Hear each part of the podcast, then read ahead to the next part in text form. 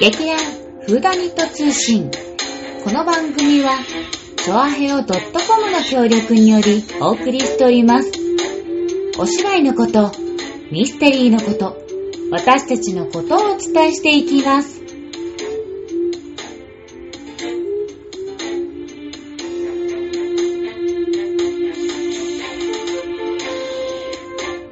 始まりました劇団フーダニット通信立花沙織とはわがまま座長こと松坂春江でございます。い今日はこの二人でお届けいたしますねえねえねえねえ。はい。うん。ちょっと声がこもってない？だってマスクしてるもんそう。あ、すみません。私マスクを外しちゃいました。いいですよまあね。二人だけなんでここは。片方がしてれば。だそういうのダメなのかな？ダメだな、ダメダメ、うん密ですって怒られちゃう。密ですって怒られちゃう。でもさ、一応ね、うん。こう、1メーター以上は離れてるじゃない？あ離れてます、うん、1メーター離れて、かつ完全に向き合ってはいませんので、はい。うん、まあ、許されるかなと思ってます。はーい。ということでね、あのー、ずいぶんこう長い間私たちも、えー、と活動というものをはい。していませんでした。はい。で、えー今日何月からですすかね？あ3月の22日、お。3月の22日に、ね。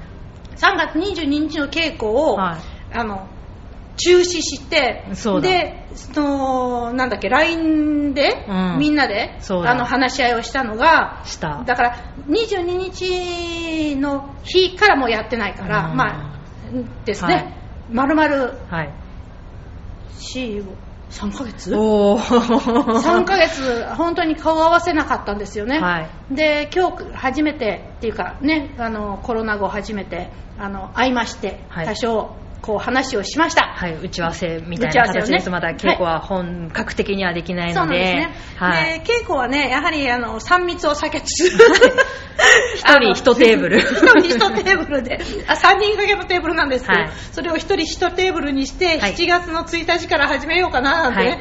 言ってますが、離れております。はい。で、まあ、3密を避けるということであると、はい。立ち稽古とかできないわけでございまして、はい。なので、まあ、あのー基礎的なね、はい。あの、本読みだとか、うん。えーっと、深読みだとかいろいろしつつ、えーっと、思っておりますが、えー今日決定したことが一つございまして、はい喜ばしい喜ばしい。喜ばしい。えー大発表でございますそうだそうだ。えー、刑事コロンボ。はい。はい。お待たせいたしました。はい、公演延期となっておりましたが、はいえー2021年、来年ですね。はい、2月。はい、ちょっと日付は細かくはまだ今ちょっと打ち合わせ中なんですけれども。後半ということで。はい、2月の後半ということで今話が進んでおります。はい。ほぼ、ほぼ、ほぼ確定。ね、あのーなかなかね、あの、前、さあの、いろいろこう計画してたことっていうのは、今のこの状況ではできないんですよね。例えば、えーグッズを作って販売するとかっていうことは、えっ、と、グッズを売るときに3密状態になるということで、劇場から NG が出たと。いうようなことがあったり、それから、あの、やはり定員が、あの、半分にしなきゃいけないということで、えーっと、なかなかこう予約の方でね、きちんと把握しないとダメになっちゃって、当日のお客様はもうお断りするしかないとかね、そういういろんな制約ある中でですが、まあ、2月までにはもう少し、あの、ね、あの、きっと良くなっているとはい。信じたい。はいということで、取り急ぎですね、まあ、我々のモチベーションもそうです。上げていきたいという思いでですね、もう確定、あの、決めていきたい、あの、ケツを決めていきたいという 思いでですね、もう2月っていうことだけは決めました。決めました。はい。えっ、と、劇場さんの方にもね、はい。2月、どうにか開けてくださいっていうことで今お願いしておりますので、はい。あのーそれだけでもね、決まるとなんとなくこうね、ワクワクしてくるのでね、うん。はい。嬉しいですよね。はい。はい。うん楽しみがこう盛り上がってきました。ね。はい。はい。まあまたちょっと詳細は決まり次第またお伝えするというはい形にはなってしまいますが、はい。取り急ぎ2月ということで決まりましたので、もうできるだけ早く日付だけでも、そうだね。あの 決めたいと思いますので、うん決めたい。もうそこは決めたい。はい。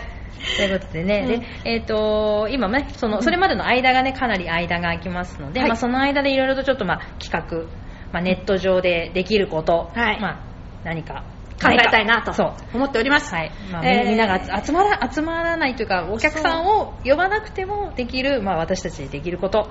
とかね、うん。いろいろ考えておりますので、またその辺のところも楽しみにしていただければと。はい、また決まったり出来上がったりしたらまたお知らせしていきたいなと思っておりますので,、はい。で今日はですねこの後、えっとまえー我が劇団の広報部長。天様。がですね、えっと今ショートショートを書いていただいてまして、あもともと、そう、あの、実はですね、あの、彼は、ある雑誌の編集長をしてたんですね。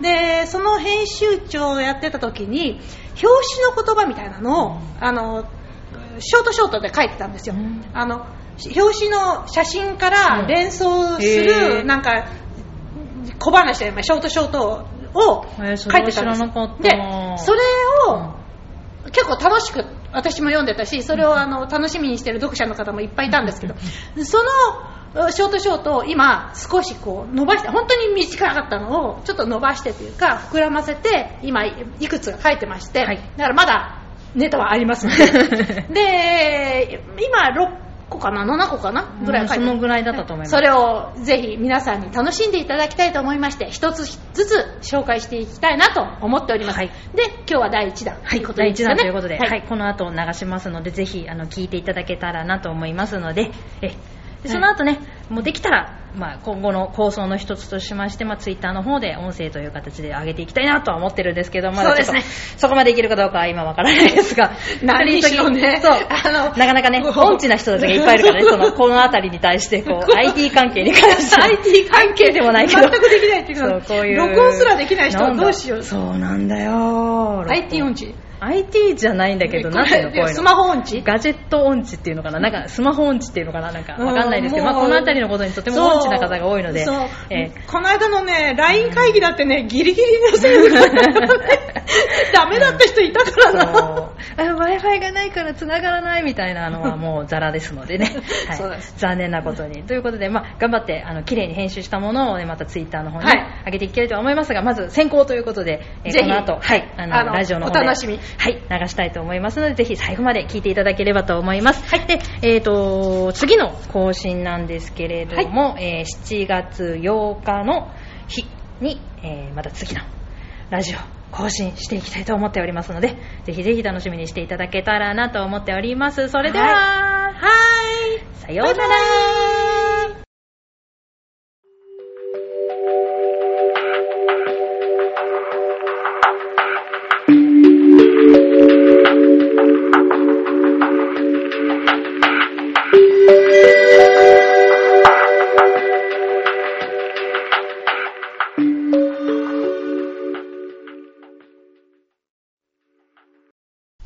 イドスーパーショートストーリーズ。エピソード1天空の恋人。そのバラの花は窓辺に置いてね。冷えたシャンパンはそこよ。これから天空から現れる恋人を待って乾杯なの。とその高層ホテルのかなり上層フロアにチェックインした女性がルームサービスの青年に申し付けた。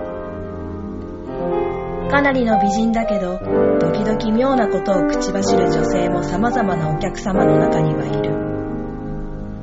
ボーイはこの女性も一時の孤独を紛らわせるために、このホテルにそれなりの癒しを求めに来たのかと思った。